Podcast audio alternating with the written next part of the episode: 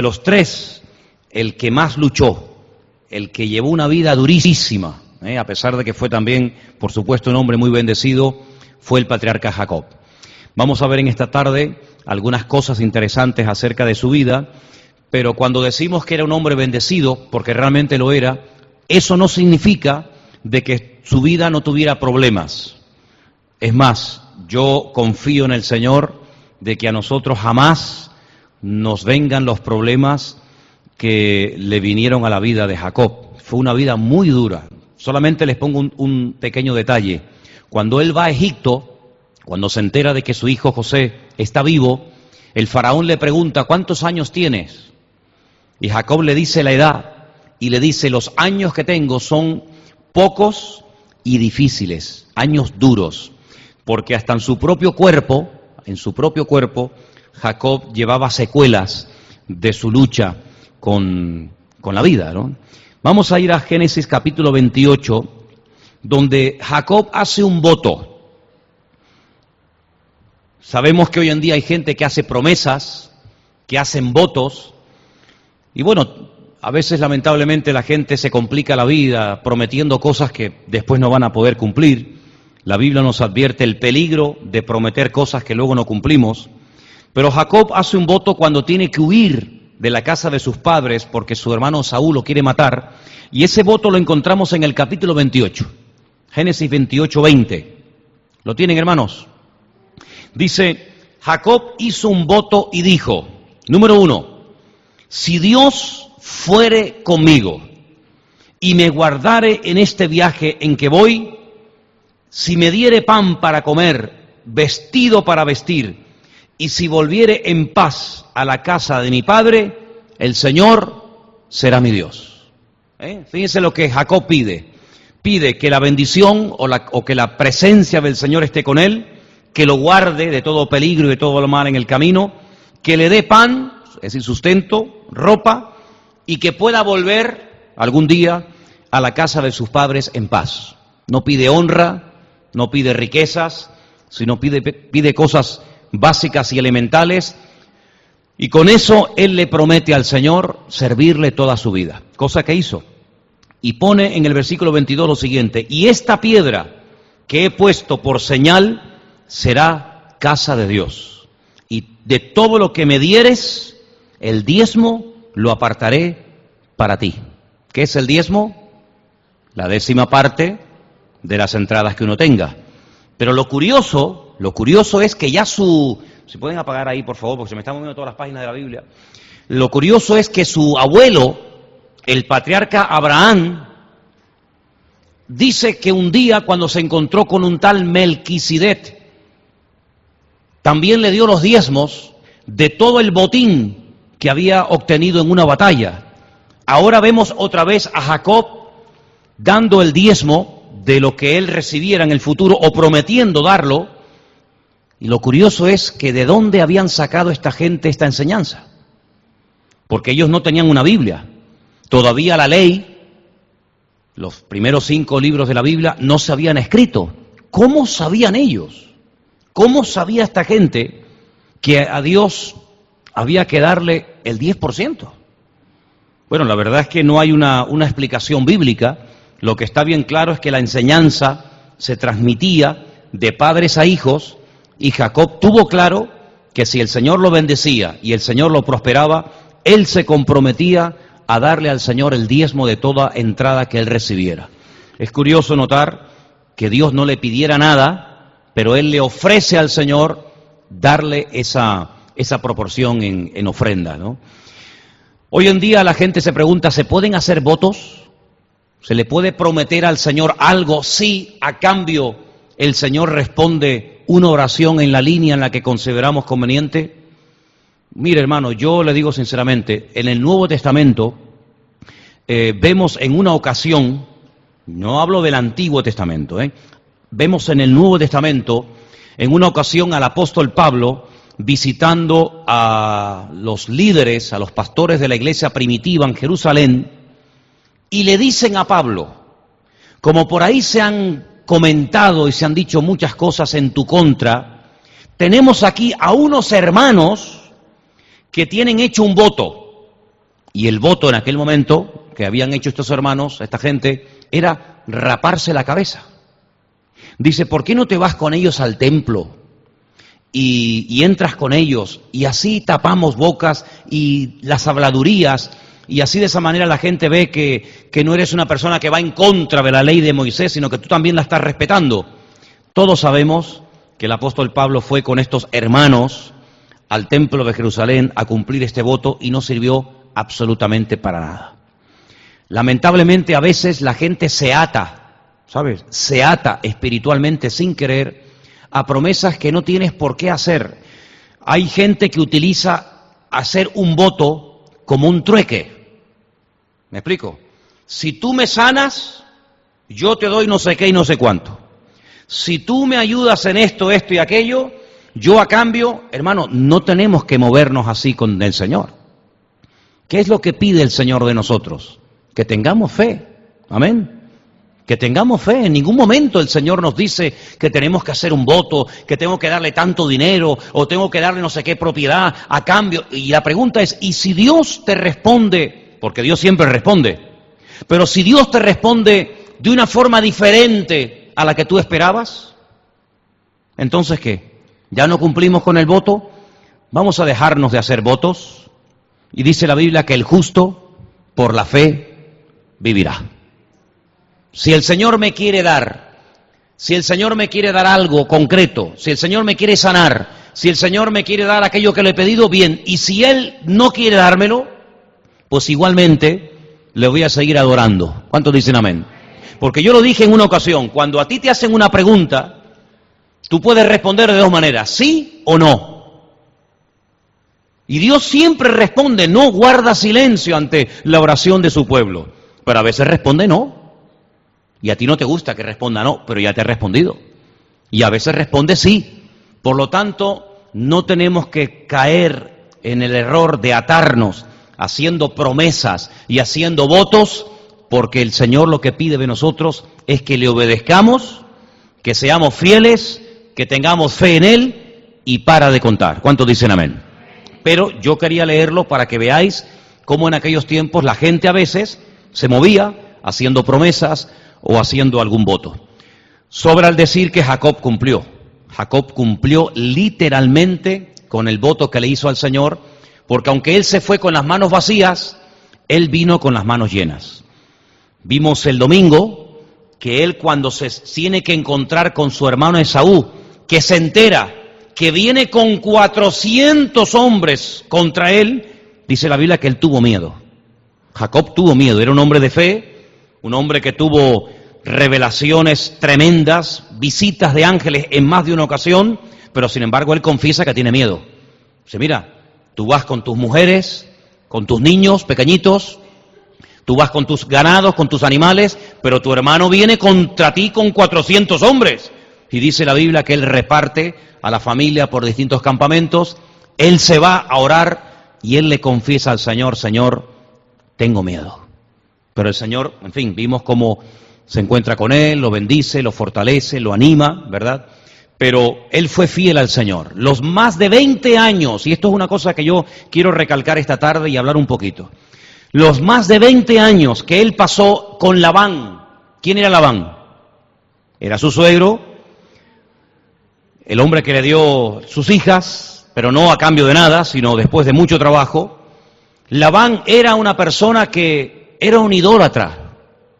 Ustedes dicen, ¿cómo podía ser Labán un idólatra? Bueno, no se olviden que cuando Jacob huye, porque no se quiere despedir de Labán, porque Labán no, no lo quiere soltar, quiere seguir explotándolo y explotándolo un día y otro día y un año y otro año más, cuando Labán a la semana lo encuentra, le dice, oye, ¿Por qué te has ido y no me has dejado ni siquiera despedirme de mis hijas y de mis hijos? Y dice la Biblia que Labán le dice, y aparte de eso me habéis robado mis dioses. Y uno dice, pero ¿cómo, cómo puede ser que Labán tuviera todavía dioses en su casa? Pues los tenía, hermanos. Y vemos cómo Jacob le dice, nosotros no te hemos robado absolutamente nada. Revísanos, entra en las tiendas para que veas que no te hemos robado nada. Dice que entra varias veces a la tienda de, de, Jacob, a la tienda de Raquel, a la tienda de Lea, no los encuentra, pero porque dice la Biblia que Lea los había puesto debajo de ella, se había sentado encima de ellos, y entonces le dice a su marido, perdón, le dice a su, a su padre, perdona que no me levante, pero tengo la costumbre de las mujeres y no me puedo levantar ni saludarte. ¿Saben? Eso hasta el día de hoy, cuando tú, por ejemplo, una vez nos pasó un caso, fuimos a una sinagoga, allí a visitarla, y había una, entramos, saludamos a la gente, pero había una, una chica, una chica joven, que cuando fuimos a saludarla nos dijo, no, no, no, porque se considera que durante ese tiempo la mujer está inmunda y entonces ni saluda, ni puede ser tocada, ni ella toca a nadie.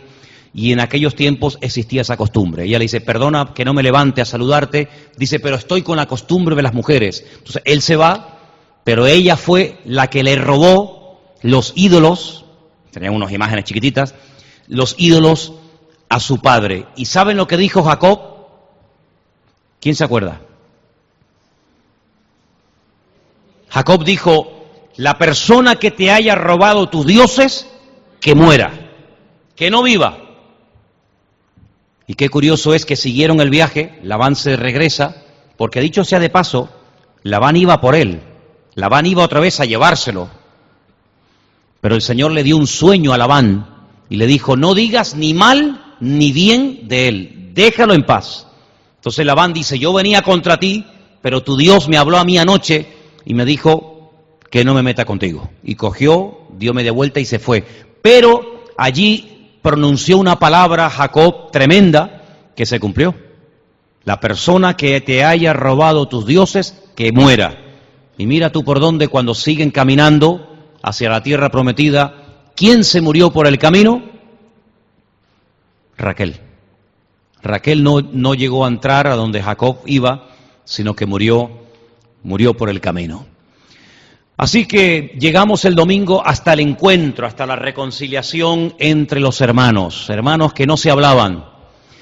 El otro día fui a un funeral y saludé a una persona y le pregunté por sus familiares y me dice, es que no nos hablamos hace años.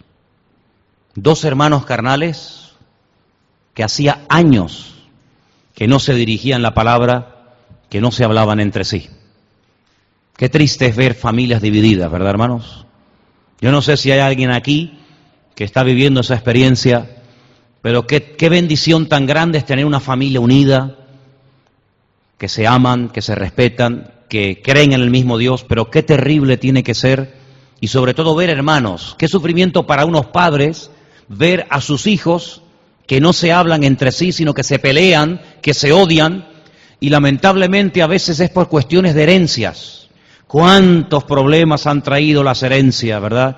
Porque le tocó a fulano una cosa que yo quería, porque al otro le diste más que a mí, porque parece que a mí no me quieres y al que tú quieres es a tu ojito derecho. Y qué triste es cuando a veces las familias se dividen por cuestiones económicas.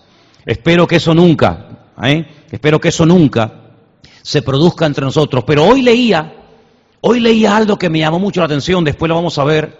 Ustedes se acuerdan que yo dije el domingo que cuando Jacob y Esaú vivían con sus padres, ¿quiénes eran sus padres? Isaac y Rebeca, ¿sí o no? Dice que Isaac amaba a Esaú y su madre Rebeca amaba a Jacob. Y eso es algo que nunca se debe de, de producir en nuestras familias. Que el padre quiera más a uno que al otro o viceversa, eso a la larga no trae más que problemas. Pues ¿sabe lo que leía hoy? Hoy leía que Jacob, a que, al que verdaderamente amaba, era José. De hecho, lo tenía como el niño bonito, le dio una ropa, una túnica de colores para diferenciarlo. Fíjate que lo que él vio en el hogar, esa división entre papá y mamá, que uno quiere a uno y otro quiere al otro, eso que él vivió en su carne, después él lo reproduce en su familia, no digo rechazando, pero sí amando a un hijo más que a otros. Que el Señor nos guarde, que el Señor nos guarde de eso, porque eso lo único que trae es desgracia y divisiones al hogar. Cada hijo es como es, Cada uno tiene sus características, sus defectos y sus virtudes, pero yo creo que las virtudes tapan los pequeños defectos que puedan tener. ¿Cuántos dicen amén? Pero cuidado con reproducir lo que hemos aprendido en el hogar, porque hay cosas que nosotros hemos aprendido de nuestros padres que están muy bien, que las volvamos a enseñar. Pero oye, analicemos la palabra, estudiemos la escritura, porque a lo mejor hubo algo que era una costumbre en nuestra familia, era algo que se practicaba, algo que se creía, que cuando vamos a la Biblia vemos que no es así. Por lo tanto, hermanos, no somos o no es Dios el que se tiene que adaptar a nosotros, somos nosotros los que tenemos que adaptarnos al Señor. ¿Cuántos dicen amén? Amén, gloria a Dios. Bueno, sigamos adelante. Quisiera leer en esta tarde el capítulo 35, eh, capítulo 35, por favor, del libro de Génesis, versículo 8. Estamos en Génesis 35, versículo 8. Me llamó la atención que en este capítulo hay tres personas que se mueren. Me llamó la atención y quería hablar un poquito acerca de esto. A veces hay capítulos que hablan de muchas cosas, pero a veces, por ejemplo, hay capítulos en la Biblia que aparecen varias cosas como que se repiten. Por ejemplo, Lucas capítulo 15. En Lucas capítulo 15 hay tres cosas que se pierden. ¿Alguien recuerda? Tres cosas que se pierden en el capítulo 15 de Lucas. Una moneda, una oveja y un hijo. Esto está en Lucas capítulo 15. Pues en Génesis 35 hay tres personas que se mueren. Vamos a ver un momentito. Estamos en Génesis 35, verso 8. ¿Alguien lo puede leer en altavoz, por favor? Génesis 35, 8.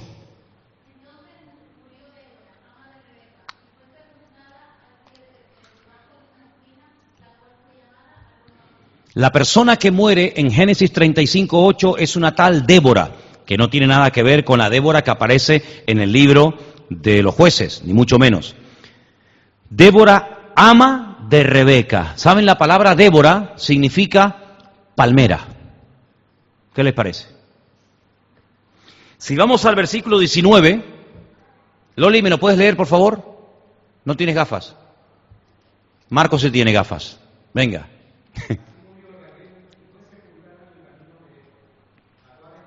La segunda persona que muere también es una mujer. Muere Raquel, Rachel, que significa pastora. Débora era palmera, Rachel, pastora.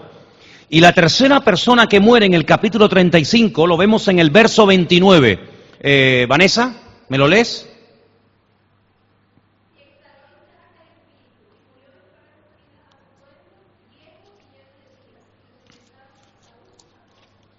Murió Débora, cuyo nombre significa palmera, murió Raquel, cuyo nombre significa pastora, y murió Isaac, cuyo nombre significa risa. Y yo empecé a asociar esto, digo, qué curioso, ¿no? Una vez dijo un profeta, el profeta Bakut, aunque no haya, aunque no haya esto, aunque no tengamos aquello, pero con todo, yo me alegraré en el Señor, ¿se acuerdan? Aunque no haya ovejas en la majada, y aunque no haya el producto del olivo, y aunque no haya aceite, y aunque no haya, pero con todo esto nos gozaremos en el Señor. Yo creo que hay cosas que a lo largo de la vida iremos perdiendo. Todos tarde o temprano tendremos que despedir a un ser querido. Es ley de vida. A un padre, a una madre, a un hijo, a un amigo, hay cosas que el libro de Génesis nos enseñan que en la vida de Jacob y en la vida de los hombres de Dios se van perdiendo. Hay momentos en los que él disfrutó de su padre, pero ahora nos habla de que su padre murió. Y no hay persona que viva mil años. Si cuando las personas mueren es una lección objetiva de que en esta vida estamos de paso. Pero no solamente mueren las personas, queridas, los seres queridos, sino que a veces también mueren los sueños. Y hay sueños que la gente tiene que parece como que le dan vida, pero en cuanto el sueño muere o se desvanece, se derrumban. No sé cuántos saben un poquito la razón por la que en la novela famosa de El Quijote, el motivo por el que murió el Quijote fue porque vio que sus sueños no se podían cumplir.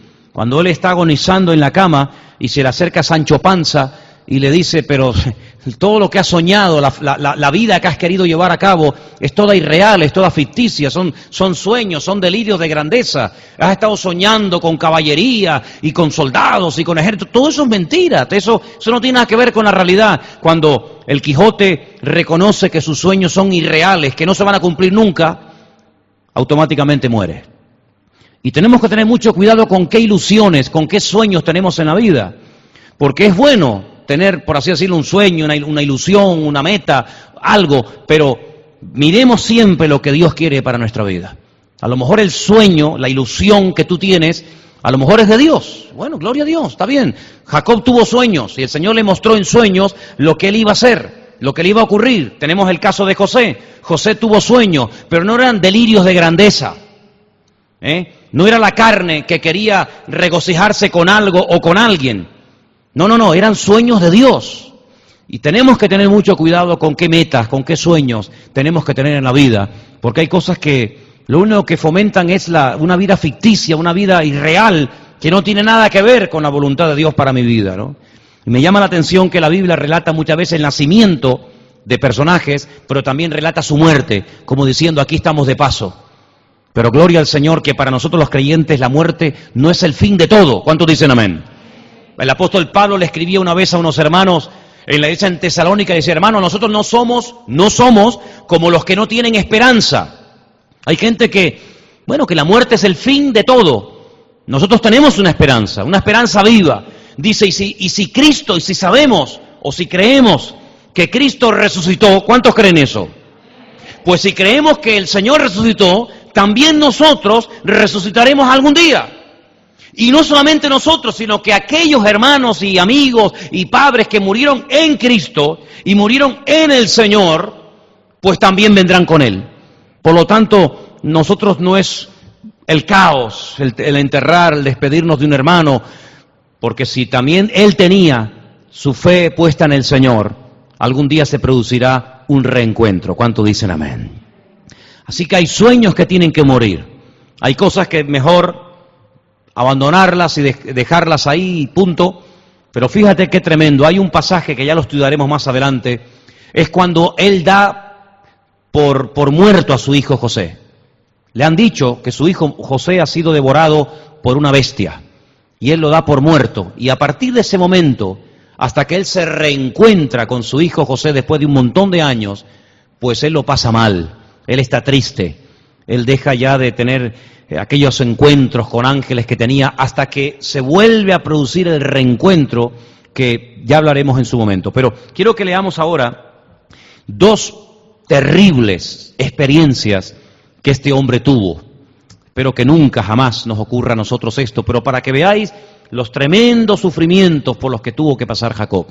En el capítulo 34, versículo 1, nos, dice el libro del Génesis que Jacob tuvo una única hija, tuvo doce hijos varones, que son las famosas doce tribus de Israel, y solo una hija, Dina.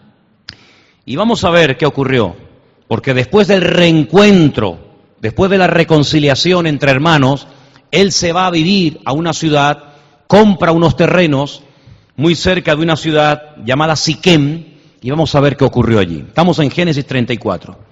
Salió Dina, Quédense con esa expresión, salió. Había un campamento donde todos vivían juntos. La ciudad de Siquén estaba allá. Y Dina sale del campamento. Y dice que salió Dina, la hija de Lea, la cual ésta había dado a luz a Jacob para ver a las hijas del país. Aquí hay mucha tela que cortar, ¿saben? El salir del campamento significa mucho más que decir, bueno, voy a dar un paseo, voy a dar una, vueltita. Salir del campamento significa, número uno, salir de la cobertura que le proporcionaba el campamento. En el campamento había paz, en el campamento había seguridad, allí estaba la presencia de Dios con ellos. En Siquén lo único que hay es libertinaje, la vida desenfrenada del mundo, y esta chica lo que hace es que sale de la protección de su padre, no le dice nada al padre, fíjense que no dice, papá, mira, me dejas ir a, a Siquén a dar un paseo, sino que ella sale del campamento, es tremendo, y lo curioso es que solamente se menciona el nombre de su madre. Fijaros que dice, salió Dina, la hija de Lea. Pero no solamente era hija de Lea, también era hija de Jacob. ¿Por qué se menciona solamente en este hecho de salir del campamento a la madre y no al padre? Bueno, la explicación que se da es que hay un momento en el que Jacob venía del campo y la escritura dice o nos da a entender que sus dos esposas, Raquel y Lea, y sus criadas o concubinas estaban en el campamento. Él llegaba al campamento y él decidía con quién esa noche quería estar. Pero hay un pasaje donde dice la escritura que Lea salió también del campamento y se va al campo a buscar a Jacob y le dice, esta noche te acuestas conmigo. También Lea salió del campamento. Se ve que lo que se quiso de alguna manera reflejar en esto de que era, salió y era hija de Lea, es el hecho de que se parecía mucho a la actitud de su madre. Es decir, Lea hay un momento en el que sale al campo a buscar a Jacob. Y esta chica ahora sale del campamento para, dice, para ver cómo viven los demás, y por eso se menciona solamente el nombre de su madre y no el nombre de su padre. Y algunos comentarios añaden a este texto el versículo de Ezequiel que dice, tal la madre, tal la hija. Si lo mismo que un día hizo su madre, ella ahora lo vuelve a hacer. Hay muchas cosas en la vida que condicionan nuestra forma de ser. Por ejemplo, la, educación que recibimos.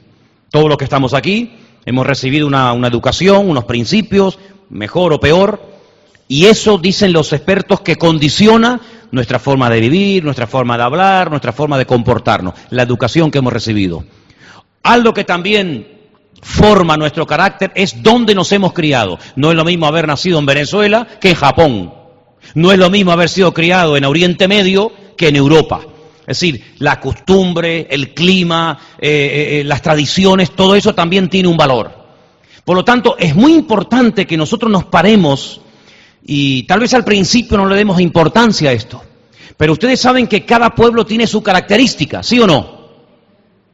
Incluso cada provincia y cada región tiene su característica. Me imagino que en todos los países del mundo, y si no lo podemos preguntar ahora para que veáis, me imagino que aunque sea el mismo país, dentro de ese país hay provincias o hay regiones o ciudades que tienen una característica diferente a la de la otra ciudad, ¿sí o no? Por ejemplo, en Venezuela, no sé si, si, si, es así o no, pero en Venezuela hay alguna provincia, alguna ciudad que tiene una característica típica de esa zona y no de otra.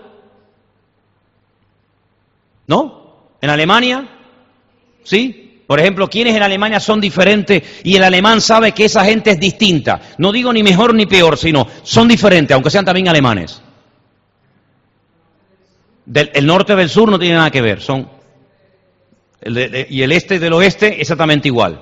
Bien, en Cuba, en Cuba también, yo fui allí y me dijeron, no, es que los de tal sitio son no sé qué y los de otro son no sé cuánto. No, no vamos a entrar en detalle porque después esto lo va a ver mucha gente, ¿no? En Colombia, también, ¿Quiénes son allí en Colombia, por ejemplo?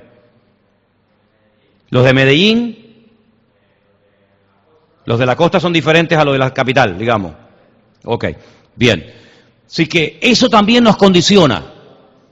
Eso también, quieras que no, marca nuestra forma de ser, nuestra forma de vivir, nuestra forma de, de, pensar. Con toda esa mezcla de cultura, de tradición, de educación, de no sé qué, venimos al Señor. Y en el Señor, cuando llegamos, traemos en la mochila, traemos con nosotros muchas cosas que nos pueden servir y ser de utilidad. Pero hermanos, reconozcamos, hay muchas cosas que aprendimos, que practicamos, que creímos, que no están bien. Que no están bien. Hay, por ejemplo, culturas donde la mentira se ve bien, no se ve mal. Hay culturas donde antes de llegar el Evangelio se comían y se despedazaban unos a otros. Hay culturas donde la traición era lo máximo, era lo típico de esa tribu, era lo típico de esa zona, ¿verdad? Conocí hace muchos años a un antropólogo cristiano que me hablaba acerca del tremendo problema o del tremendo trabajo con el que se encontraban los traductores de la Biblia cuando llegaban a ciertos y determinados lugares y decían, ¿cómo traducimos estos conceptos? Conceptos que para nosotros significan una cosa, pero que para ellos significan otra. Y hablaba, por ejemplo, de los predicadores, de los misioneros que fueron a alcanzar a los esquimales. El concepto amor para un esquimal ¿Cómo le explico yo a un esquimal el concepto amor? Bueno, ellos decían que en aquellos lugares, cuando una persona era aceptada, cuando una persona era querida y respetada, lo que se le ofrecía era que esa noche se pudiera él acostar con la mujer del jefe de la tribu. Claro, en nuestra mente, cuando oímos eso, lo primero que nos viene es, uy, van a mantener relaciones, van a, tener eh, algo, eh, digamos, sexual. No, nada que ver. Era dormir espalda con espalda para poder calentarse. Eso era un acto de amor impresionante. Ese concepto de amor en nuestra cultura es algo impensable. Si no tiene ninguna razón de ser, no tiene ninguna explicación. Ir a una selva y explicarle a una persona que nunca ha visto la nieve, que nunca ha visto el mar, ¿Cómo traducir el concepto nieve? ¿Cómo traducir el concepto mar a una persona que no ha salido nunca de, unas pocas hectáreas donde hay un pequeño riachuelo? Bueno, esos son problemas con los cuales muchas veces los traductores se han encontrado, ¿no? Entonces, yo quiero que, que nos paremos y nos preguntemos, ¿todas las costumbres y todas las tradiciones y todo lo que hacemos es realmente bíblico?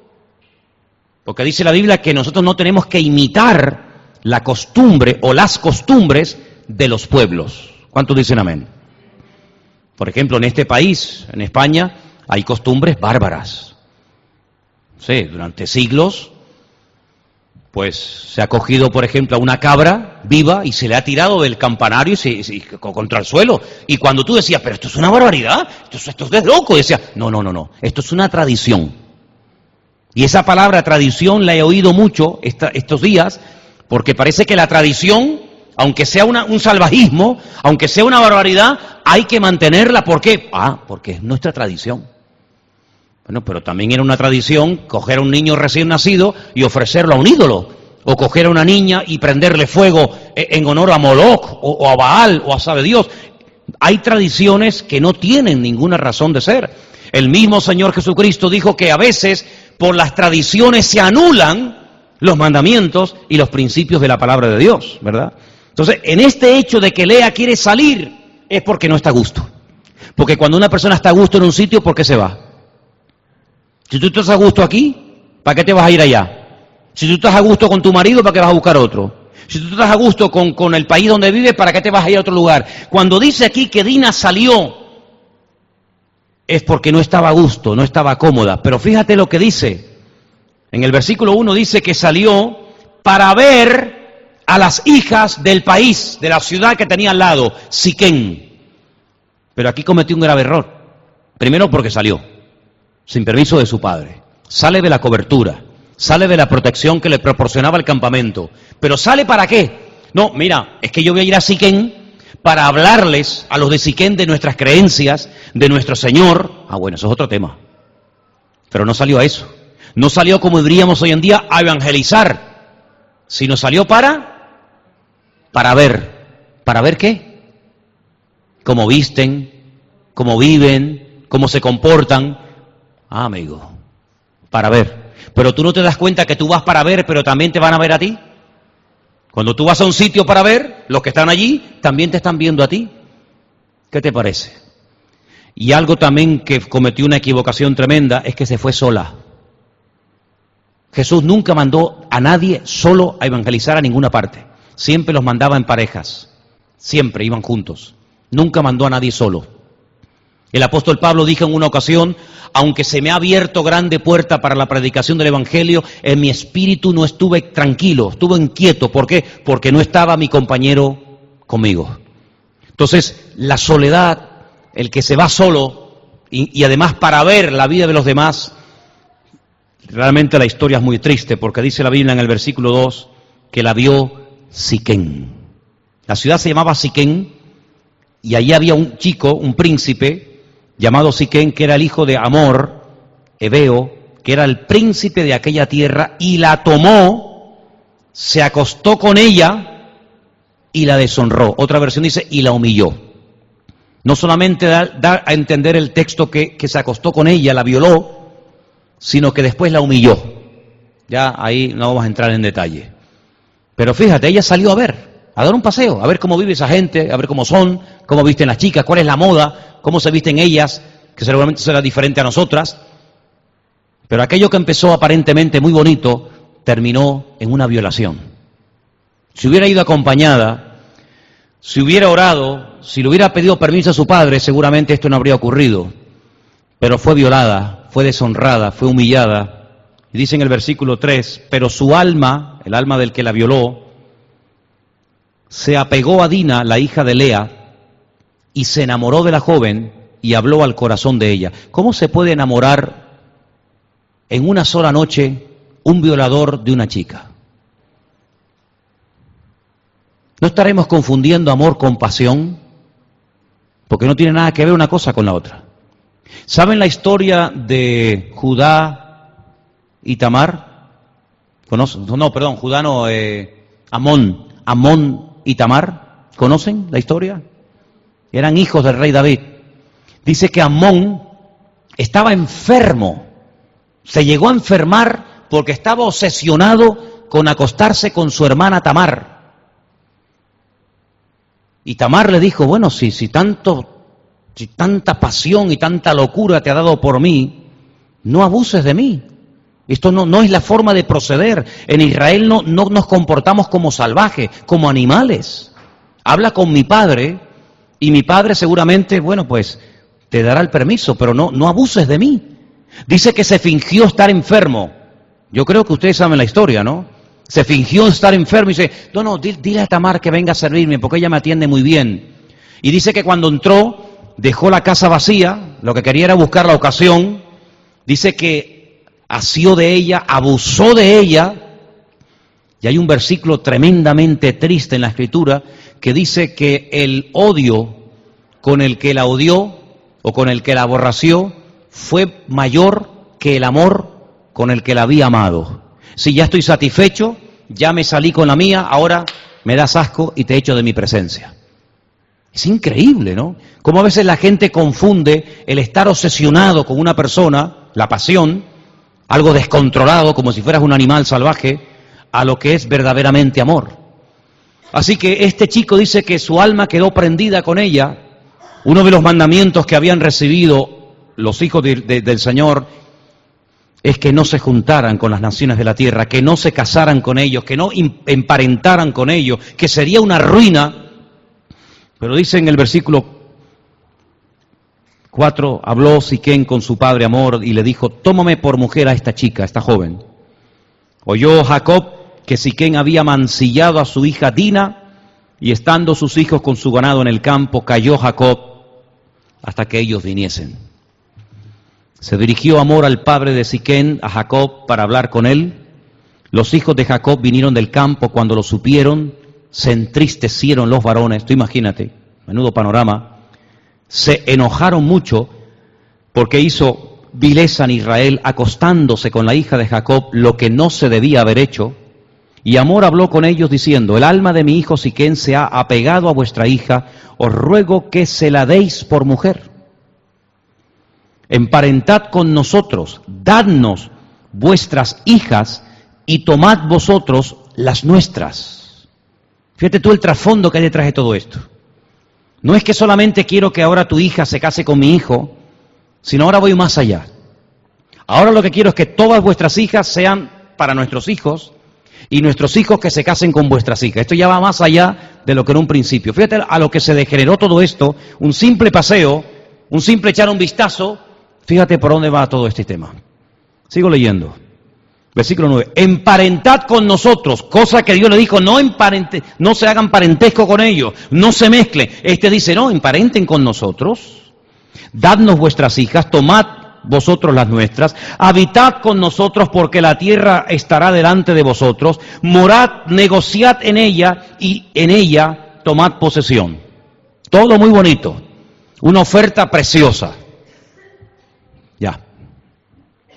Siquén también le dijo al padre de Dina y a los hermanos de ella, halle yo gracia en vuestros ojos y daré lo que me dijereis.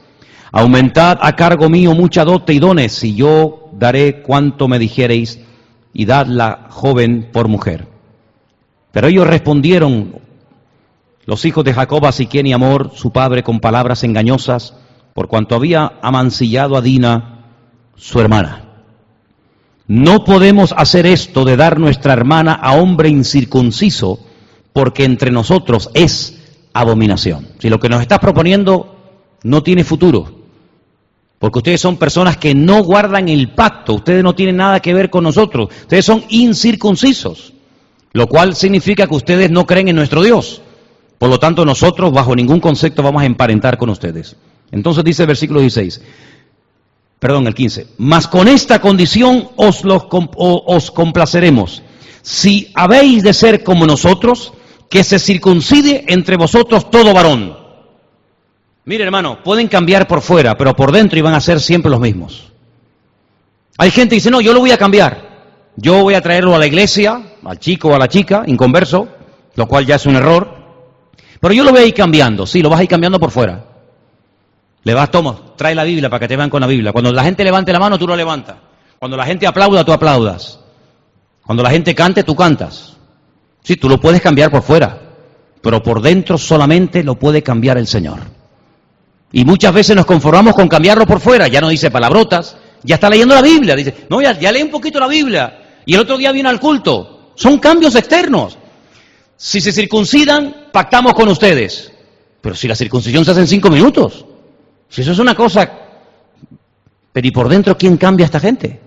Si nos cuesta cambiar a nosotros, que conocemos al Señor, que conocemos la palabra, que tenemos su palabra, el Espíritu Santo, que nos predican la palabra cada semana, si nos cuesta a nosotros a veces, ¿sí o no? Reconocer y cambiar, ¿cuánto más le va a costar a ellos?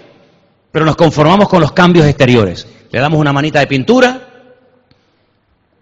y ese es el gran error de muchos creyentes, que hipotecan su presente y su futuro emparentando con quien nunca tenían que haber emparentado. Dice versículo 16, entonces os daremos nuestras hijas tomaremos nosotros las vuestras, habitaremos con vosotros y seremos un pueblo. Mas si no nos prestáis oído para circuncidaros, tomaremos a nuestra hija y nos iremos. Para no leer el resto de la historia, dice la escritura que los hombres dijeron, vale, nos tenemos que circuncidar todos, lo hicieron.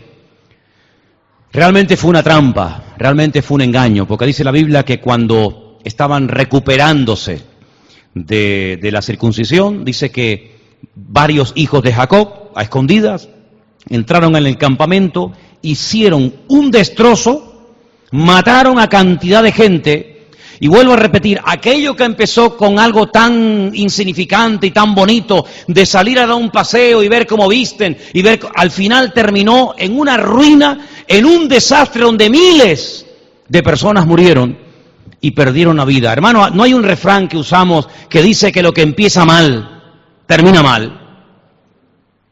Pues aquí vemos un ejemplo de cómo una chica, por salir de, su ambiente, por salir del lugar de espiritualidad, de cobertura espiritual, trajo una ruina. Jacob tiene que huir. Dice, pero ahora cuando, cuando la gente se sane y cuando la gente oiga todo esto, nos van a atacar todo el mundo. Y en vez de traer unidad, lo que vais a traer es un auténtico desastre. Y dice el versículo 31, y ellos le dijeron a su padre, ¿había él de tratar a nuestra hermana como una ramera? En otras palabras, se tomaron la justicia por su mano. Y esto, aunque dice uno, no, pero tienen razón, siempre el que se toma la justicia por su mano, siempre trae serios problemas a la vida. Este problema lo tuvo que afrontar Jacob. Un problema más, una hija violada, sin necesidad, unos hijos desobedientes que engañan a una ciudad entera, cuando aparentemente parece que Siquén se había convertido, ellos aprovechan para atacarlos y matarlos, y Jacob tiene que huir, un problemón tremendo, pero no solamente tuvo este problema.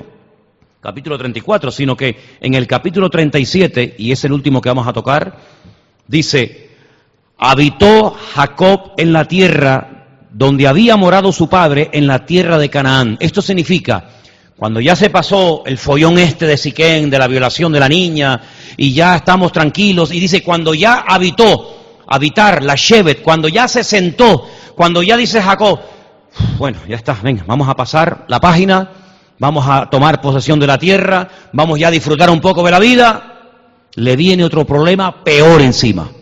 Dice versículo 2, esta es la historia de la familia de Jacob.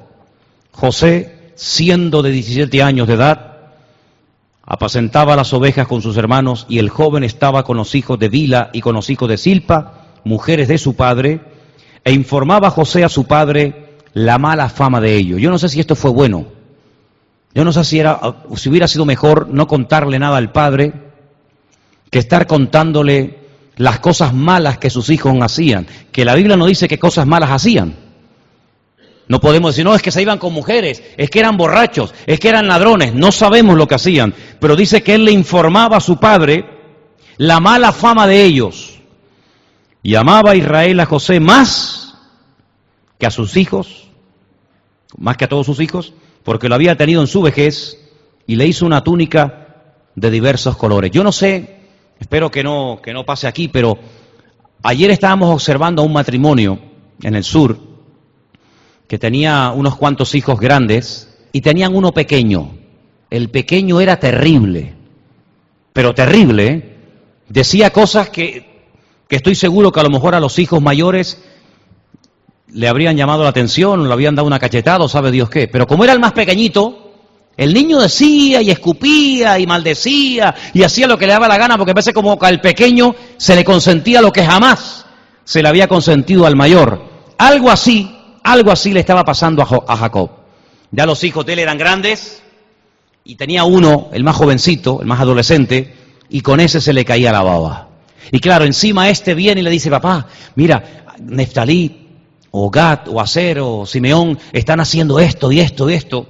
Y Jacob lo tenía como súper protegido y dice que incluso le dice, yo te voy a poner a ti una ropa distinta. Y todo esto causó una división en la familia y todo esto causó que lo menospreciaran, que, que no le hablaran pacíficamente, incluso hasta que decidieran, decidieron, decidieron venderlo. Así que tenemos estos dos grandes problemas en la vida de Jacob y los dos problemas dentro de la casa. Uno con una hija que es violada, sus hijos toman venganza de la ciudad de Siquén, la destrozan y ahora al que más ama, al que más quiere, se lo arrebatan. Lo vamos a dejar aquí, pero solamente te, comento algo para que medites. ¿No te has preguntado, Jacob, un hombre que ve ángeles, cantidad de veces, ángeles van, ángeles vienen, Dios lo bendice, Dios lo prospera, tú ves la vida de Jacob desde que sale de la casa de sus padres hasta que regresa, todo es bendición, hay problemas, ¿verdad? Pero bendiciones, Dios lo prospera, Dios lo bendice. Con Labán, los veintipico de años no lo cambiaron, sino él siguió manteniendo su fe y su confianza en el Señor. Con su hermano logra reconciliarse. Con el Señor de mil maravillas, el Señor dice, voy a estar contigo, te voy a bendecir. Los ángeles vienen, pelea con un ángel. Bueno, es una gloria tremenda. Y llegan unos hijos y lo engañan. Y no te has preguntado nunca cómo un hombre con tanto, eh, con tanta espiritualidad y con tanta revelación de Dios, cómo es posible que en todos esos años Dios nunca le dijo, Dios nunca le reveló, mira, es mentira, José no está muerto, José está vivo. Estos son unos sinvergüenzas que te están diciendo que tu niño ha muerto, pero está vivo. Más de 17 años casi 20. José está destrozado porque no sabe, perdón, Jacob está destrozado porque no sabe nada de José. Dios nunca le dijo, Dios nunca se lo reveló. La pregunta es ¿por qué? ¿Por qué Dios como que pasó el velo y no le dijo, mira, lo que pasa es esto, esto, esto y esto? Por una sencilla razón, porque lo engañaron utilizando sangre. ¿Sabéis la historia, verdad? Lo engañaron utilizando sangre de un animal.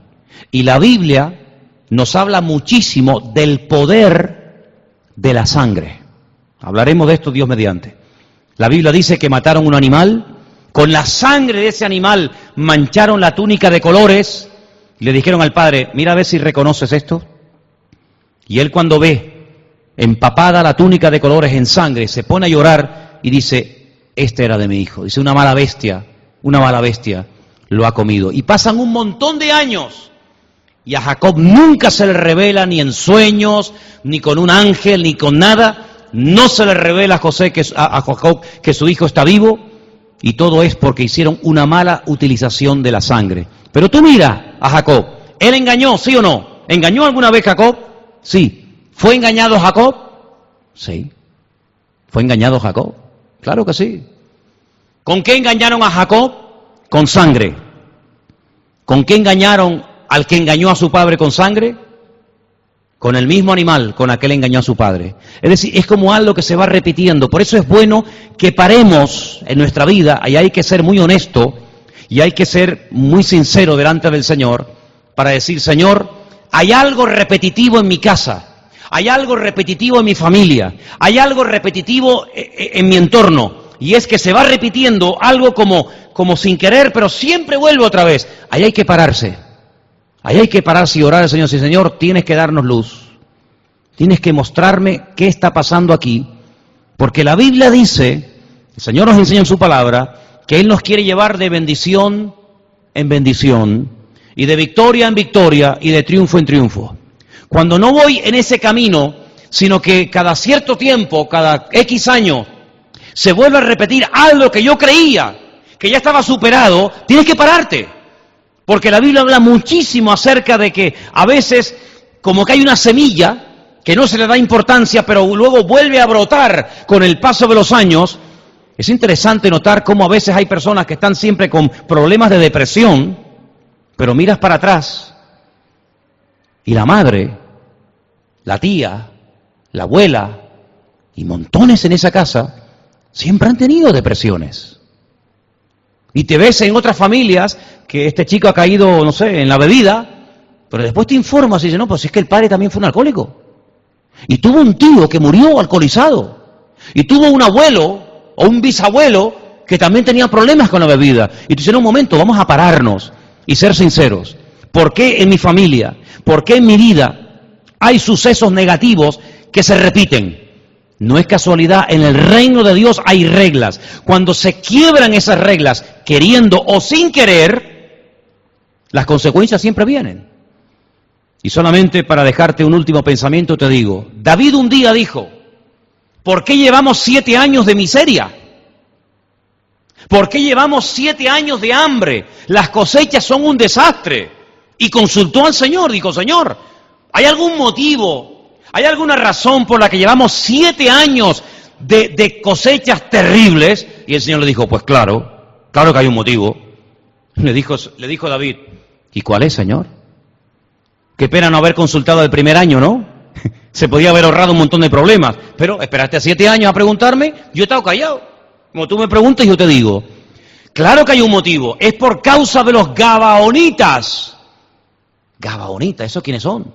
Ah, amigo, la Biblia dice que José, que estaba acampado en el desierto, y viene un montón de gente que eran los gabaonitas de Gabaón, y dice que vienen con ropas viejas, andrajosas, como si fueran mendigos, con, la, con la comida, con el pan todo mohoso, todo pasado, y dice, nosotros cuando salimos de nuestras tierras, salimos con ropas nuevas, con el pan fresco, pero mira, hemos viajado tantos y tantos kilómetros, llevamos semanas y meses viajando, y cuando llegamos aquí, venimos hechos polvo. Y José les, Josué les dice, ¿y qué quieren ustedes? Nosotros queremos hacer un pacto con ustedes, queremos llevarnos bien, que ustedes nunca nos van a atacar a nosotros, que nunca van a quemar nuestras ciudades, ni violar nuestras mujeres, ni destruir nuestras tierras. Y Josué dice, bueno, como son gente de tan lejos, vamos a hacer un pacto con ellos. Venga, un pacto de no agresión. Ay, amigo. Ay, amigo. Al día siguiente le llegan a Josué y le dicen, oye, que hemos metido la pata. ¿Por qué? Porque son de aquí al lado. Son vecinos. Que no, que son de lejos. Que no, que viven aquí al lado. Y los llama. Y le dice, me habéis engañado. ¿Por qué me habéis engañado? Dice, porque sabemos que Dios está contigo. Y como el Señor le había dicho a Josué, no hagas pacto, no hagas alianza con ninguna nación, échalos. Ellos tuvieron miedo y dijeron, antes de que nos extermine, hagamos un pacto. Y miren lo que dice la historia, y ahí viene lo fuerte. Y esto pasó porque no consultaron con Dios. Si hubieran dicho, un momento, ¿dónde son ustedes? Dice, no, somos de muy lejos. Vale, muy bien. Hermanos, vamos a orar. Señor, muéstranos la verdad. Esta gente es sana, esta gente viene con doble intención, esta gente son de lejos o son de aquel lado. Háblanos. El Señor le ha dicho, ni se te ocurra. Si son vecinos tuyos, lo que quieren es meterse entre ustedes para cambiar vuestras costumbres, para meter su idolatría y, y para echarles a perder. No hagas pacto con ellos. No consultaron al Señor, se dejaron llevar por su experiencia, hicieron un pacto con ellos y al día siguiente José les dice, ya nos podemos matar. Ya no podemos agredirles porque ya hemos hecho un pacto con ustedes, hemos dado la palabra. ¿Qué hacemos ahora? Bueno, cada vez que tengamos que sacar agua de algún pozo o buscar agua en el desierto, los vamos a mandar a ellos. Y cada vez que tengamos que cortar madera para los sacrificios, los vamos a mandar a ellos. Los tendremos como sirvientes, pero no podremos nunca matarlos. ¿Pilláis la historia? Llegamos a David y David dice, ¿por qué llevamos siete años pasándolo mal? Siete años, hermano. Y el Señor dice, es por causa de a esa gente de los Gabaonitas. Y consulta y dice, a ver, ¿qué pasa? ¿Qué pasa? Resulta que Saúl había matado a los Gabaonitas cuando Josué les había prometido que nunca los mataría. Pero Saúl comenzó a matar y a matar y a matar a Gabaonitas. Rompió el pacto, rompió la palabra. Y el Señor dijo, sí, Ustedes prometieron no atacarles, los han atacado y los han destruido, el hambre vendrá a la tierra. Entonces dice David a los gabonistas, ¿y ahora qué podemos hacer? ¿Cómo hacemos para solucionar este problema? Porque ustedes tienen razón. Hemos hecho un pacto con ustedes, lo hemos roto y por eso tenemos las consecuencias. Y dicen, siete descendientes de la casa de Saúl, busca siete descendientes. Él protegió a Mefiboset, ¿se acordáis que había hecho un pacto? Búsqueme a siete descendientes de, rey Saúl. ahí los tienen. Se los llevan los gabonitas, los ahorcan, matan, siete años de hambre, siete descendientes de Saúl, al año siguiente la cosecha, impresionante. Rompieron la maldición. Entonces, esto no es una broma, esto es algo para tomárselo muy en serio. Cuando las cosas no salen como Dios manda, cuando las cosas no salen como Dios ha prometido, mi obligación es pararme y decir, vamos a orar por si acaso hay algo que se me ha colado, algo que me he despistado, y son los lugares donde el enemigo se hace fuerte y muchas veces aceptamos algo como normal, pero de normal no tiene absolutamente nada. De esto hablaremos las próximas semanas. ¿Les parece, hermanos? Vamos a orar, por favor. Ahí donde estás, cierra tus ojos. Y lean todo lo que puedan de Jacob en estos días. Es un personaje muy, muy interesante. Vamos a aprender mucho acerca de él. Señor, te damos muchas gracias en esta tarde por tu bendita palabra. Te ruego, Señor, en el nombre poderoso y bendito de Jesús, que tú abras nuestros ojos para que podamos contemplar las maravillas de tu palabra, Señor. Gracias por el ejemplo, por la vida de Jacob te pido, Señor, que sea una fuente de inspiración para todos y para cada uno de nosotros. Gracias porque Él creció, Él maduró, Él cambió y de Jacob pasó a llamarse Israel, príncipe de Dios. Y queremos que tú nos vayas cambiando, queremos que tú nos vayas perfeccionando cada día para ir dejando atrás todo lo que es de Jacob y para ir cada día creciendo y padeciéndonos más a ti, Señor Jesús. Gracias Señor porque sabemos que la bendición es nuestra, es el pan de los hijos y nosotros nos apropiamos de ella por la fe y te lo pedimos todo en el nombre bendito de Jesús. Amén y amén. Gloria al Señor. Ponte de pie hermano.